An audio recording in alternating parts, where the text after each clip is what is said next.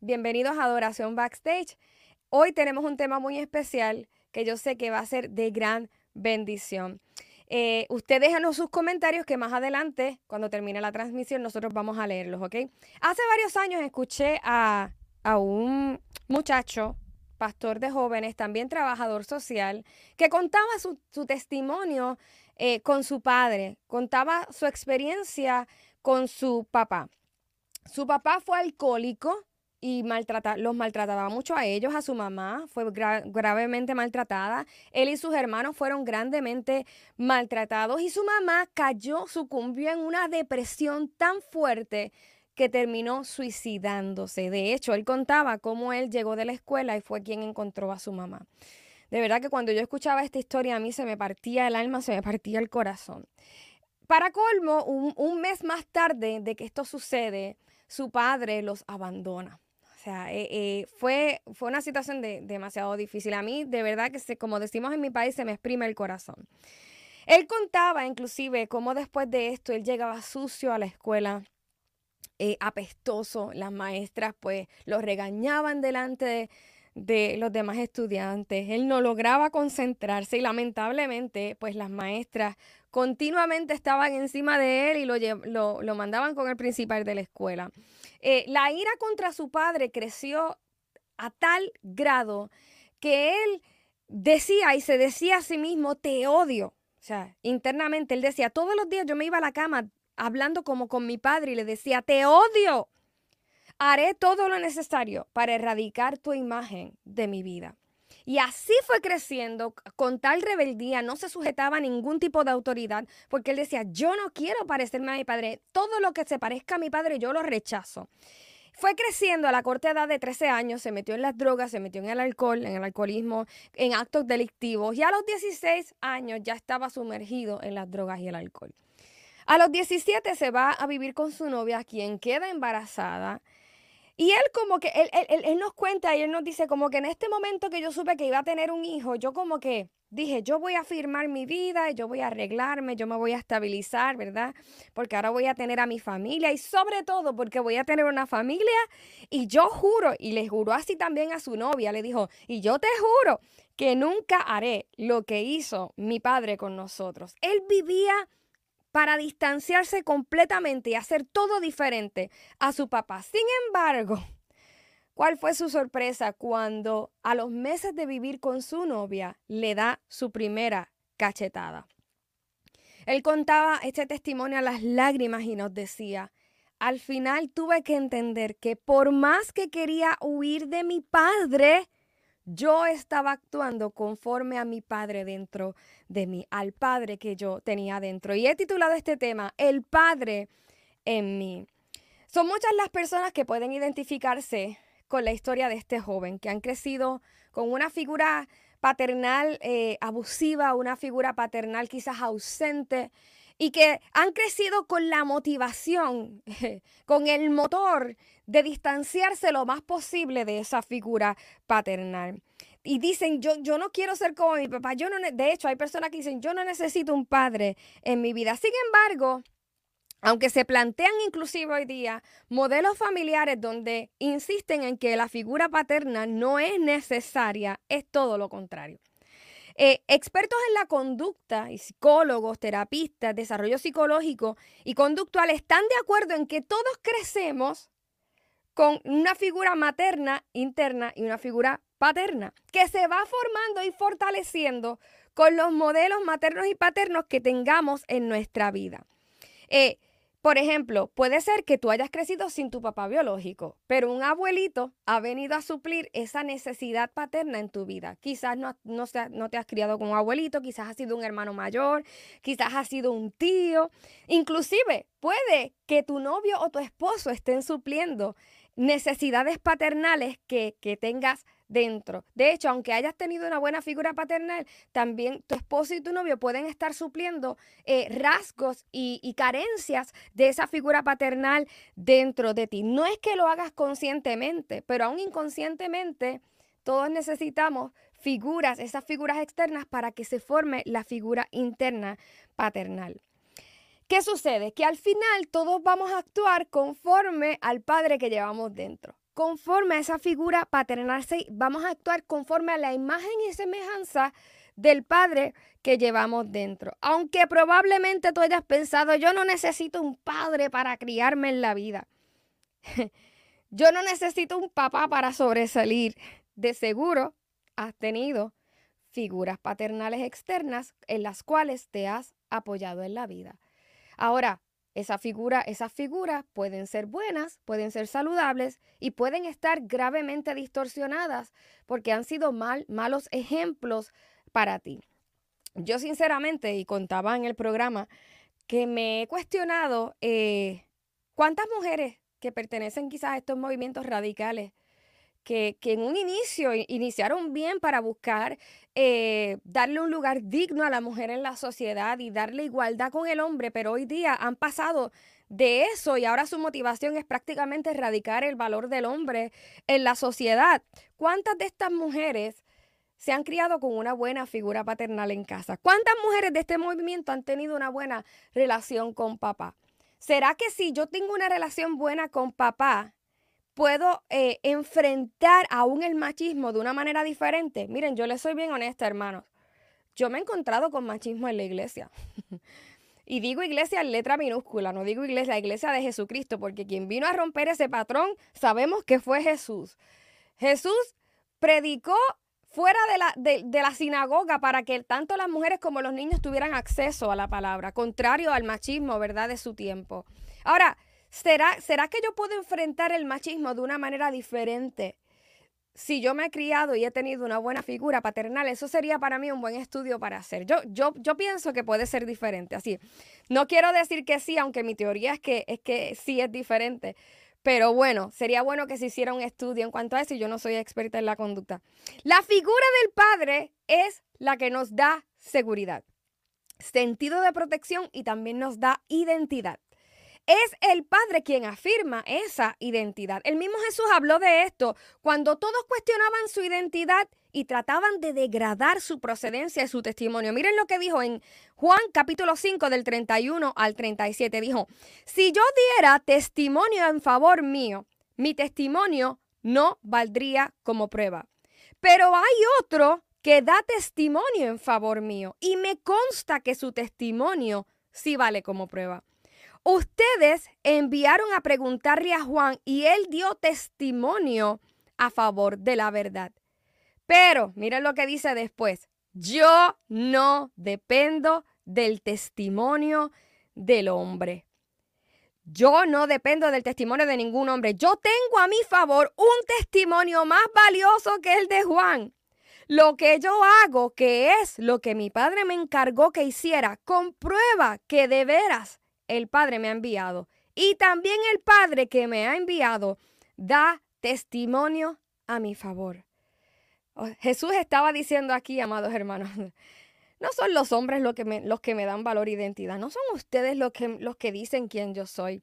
Mi padre es quien me aprueba, mi padre es quien me da valor, mi padre, de mi padre viene mi identidad, no de ustedes. La sociedad no dice quién yo soy no determina quién yo soy. La moda no dictamina quién yo soy. Los títulos terrenales, ni siquiera los títulos ministeriales, es más, ni siquiera Juan.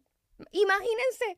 Él dice, ni siquiera Juan, o sea, yo no dependo ni siquiera del testimonio de Juan, yo no dependo de lo que digan ustedes que soy. Yo soy quien mi padre dice que soy.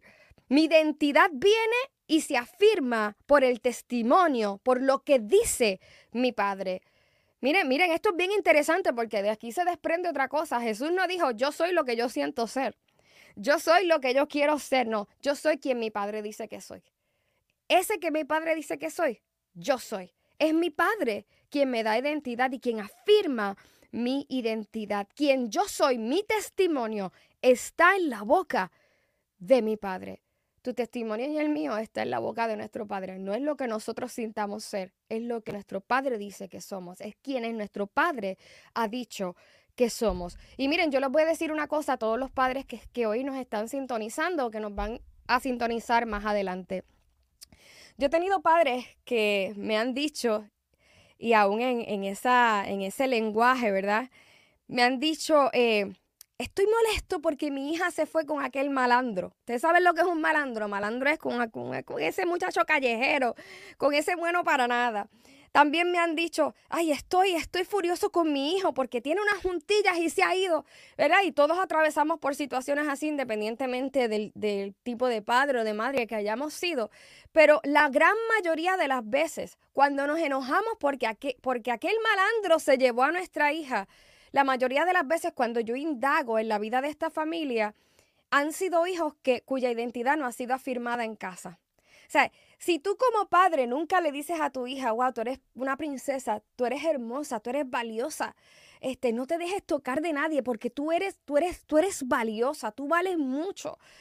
Tú eres una perla de gran valor. Si tú como padre nunca le dices a tu hijo, y estoy hablando a los padres específicamente, en esta ocasión no, no, le vamos a hablar a las madres, le estamos hablando a papá, a la figura paternal, ¿ok? Porque es el padre quien afirma la identidad de nuestros hijos. Si tú como padre nunca simplemente llevas la comida a la casa y dices, yo trabajé un montón, pero nunca le dices a tu hijo, hijo, estoy orgulloso de ser tu padre, yo estoy orgulloso de ti. Mira, aunque tu hijo haya fallado mil veces, si tú le dices, ¿sabes qué, hijo? Tú eres la bendición más grande que Dios me ha dado. Yo estoy orgulloso de ti, tú eres importante para mí. ¿Qué va a pasar si tú y yo no afirmamos la identidad de nuestros hijos en casa? ¿Qué pasa cuando hay un padre que no afirma la identidad de sus hijos en casa? ¿Sabe qué va a pasar? Que va a venir el malandro y le va a decir cualquier tontería a tu hija y tu hija va, ah, va a caer porque va a suplir esa necesidad que tú, que tú no supliste va a suplir esa necesidad paternal interna que tú no supliste. ¿Qué va a pasar? Que los amigos de tu hijo le van a tirar, le van a decir, tírate por el puente y cuando tu hijo se tire le van a aplaudir y van a estar orgullosos de él. Y tu hijo va a suplir esa necesidad paternal con los malandros de la calle. Y digo malandros no porque los demás sean malandros, Digo porque esas son las frases que nosotros usamos, ¿verdad? O que, o que los padres enojados usan cuando los hijos se juntan con otras personas. Padre que me escuchas, eres tú el responsable de afirmar la identidad de Dios en tus hijos. Si tú no lo haces, otro lo va a hacer porque esa carencia se va a quedar ahí en ellos y ellos se van a apoyar en otra persona, en la palabra de otro para afirmar su identidad. Ahora, por otro lado, Miren lo que el mismo Jesús dijo en el capítulo 5 de Juan, versículo 19. Dice, les aseguro que el Hijo de Dios no puede hacer nada por su propia cuenta, solamente hace lo que ve hacer al Padre. Todo lo que el Padre hace, todo lo que hace el Padre, también lo hace el Hijo. Todo lo que hace el Padre, también lo hace el Hijo. El Hijo no hace nada por su propia cuenta. Todo lo que hizo Jesús, amados hermanos, lo hizo por el testimonio, por el ejemplo del Padre, lo hizo por la voluntad del Padre, lo hizo siguiendo a su Padre. Toda su vida la vivió y la culminó siguiendo la voluntad y haciendo la voluntad de su Padre. De la misma manera, tú y yo no actuamos por nuestra propia cuenta en ese sentido. O sea, todos estamos siendo regidos por una autoridad sobre nosotros. Ahora, ¿quién es esa autoridad? ¿Qué padre, qué figura paterna está afirmándonos y por cuál figura paterna nos estamos rigiendo tú y yo? Si Jesús mismo dijo, yo no hago nada por mi cuenta, sino que yo hago lo que mi padre dice tú y yo tampoco. De hecho, miren con lo que le dijo a los fariseos cuando los fariseos estaban poniendo en duda su identidad y su procedencia. Miren lo que dijo en Juan 8:44. Miren, miren qué maravilloso, porque la Biblia está todo. Dice, pues ustedes son hijos de su padre el diablo y les encanta hacer las cosas malvadas que él hace. Miren, Jesús dijo, yo no hago nada por mi propia cuenta, yo hago lo que mi padre hace. Y ustedes también, ustedes hacen lo que su padre hace. Lo único que mi padre es Dios, es Jehová Dios, y el padre de ustedes es Satanás. Todos nosotros actuamos conforme al Padre. Ahora, ¿quién es nuestro Padre? Probablemente tú no creciste con un padre biológico y estás diciendo, yo no voy a hacer lo mismo que hizo mi padre. Pero tu padre es la amargura, tu padre es el odio, tu padre son las heridas. Tu padre es el dolor. Eh, el padre que te rige quizás es la tristeza, la depresión, la amargura, el resentimiento. Aun cuando puedas pensar que no necesitas a un padre, tu corazón anhela y busca constantemente porque es una necesidad intrínseca. Nuestro corazón necesita un padre. De hecho, miren lo que dice el mismo Felipe, casi al final del ministerio de Jesús. Miren lo que le dice Felipe a Jesús. Señor, muéstranos al Padre y nos basta. Por favor, Jesús, necesitamos al Padre. Jesús le dice, tanto tiempo hace que estoy con vosotros y no me has conocido, Felipe. El que me ha visto a mí, ha visto al Padre. También más adelante, no lo van a tener en pantalla, pero más adelante en Primera de Juan, capítulo 2, versículo 23, él le dice, el que confiesa al Hijo tiene al Padre. En otras palabras, Felipe, quien me ha visto a mí, ha visto al Padre. O sea, Felipe, aún caminando con Jesús, quería ver al Padre porque es que la realidad es que es una necesidad intrínseca en cada uno de nosotros. Pero Jesús vino precisamente a revelar al Padre. Quizás tú, eres, tú, has crecido con una figura paternal que parece más un garabato que una buena, que, una buena semejanza en tu corazón. De hecho, a causa del dolor y las heridas causadas por tu padre biológico o las figuras paternales que has tenido en tu vida, probablemente se te ha hecho difícil concebir a Dios como un padre. ¿Y sabes qué? Dios comprende eso. Miren, miren qué cosa. Dios comprende si tú no lo puedes ver como padre, si es que has crecido con figuras paternas que, que, te distorsionadas, que, no han, que han deformado la figura paternal interna de tu corazón. Él te comprende. ¿Sabes por qué? Porque aunque Él es el Padre, Dios Padre, Él se manifestó a nosotros como el Hijo.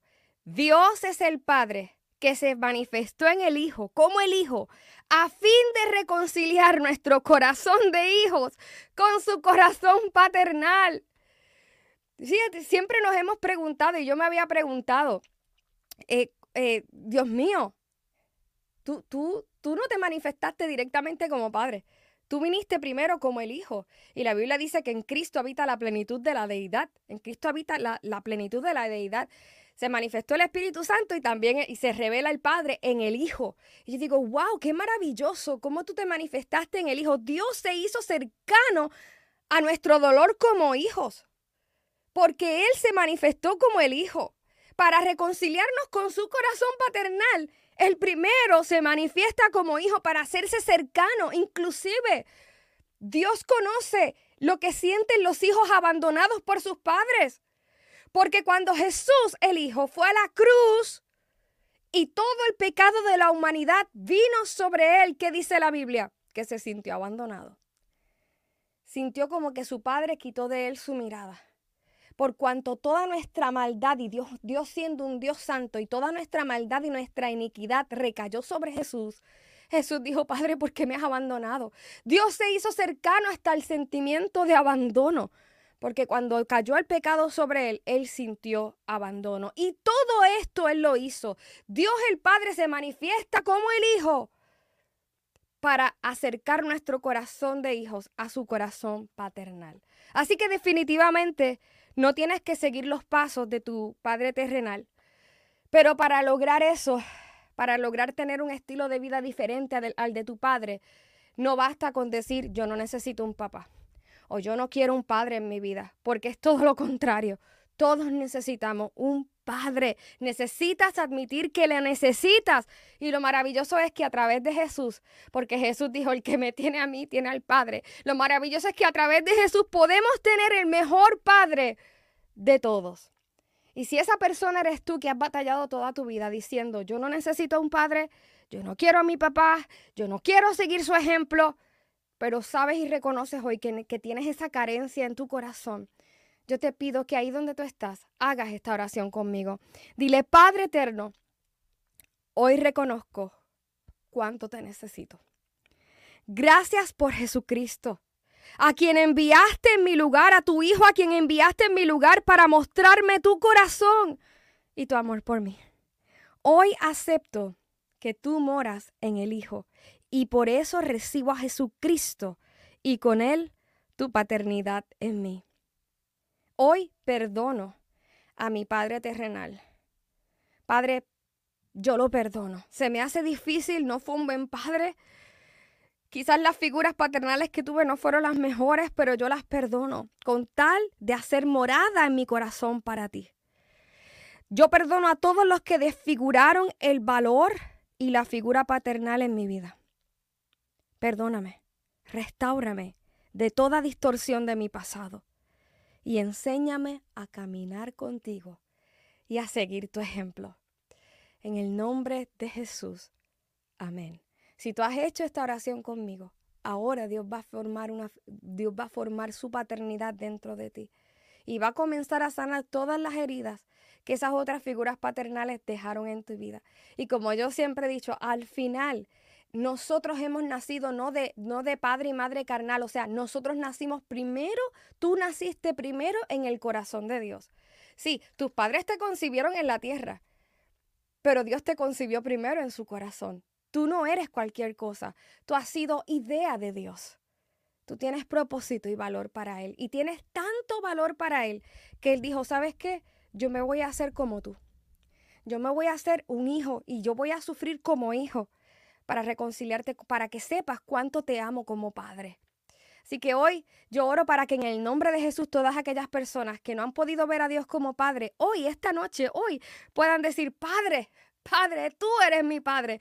Padre, que, Padre mío que estás en el cielo, que no tienes los defectos, las mañas y no has cometido los errores de nuestros padres terrenales. Tú que lo superas todo, eres mi Padre.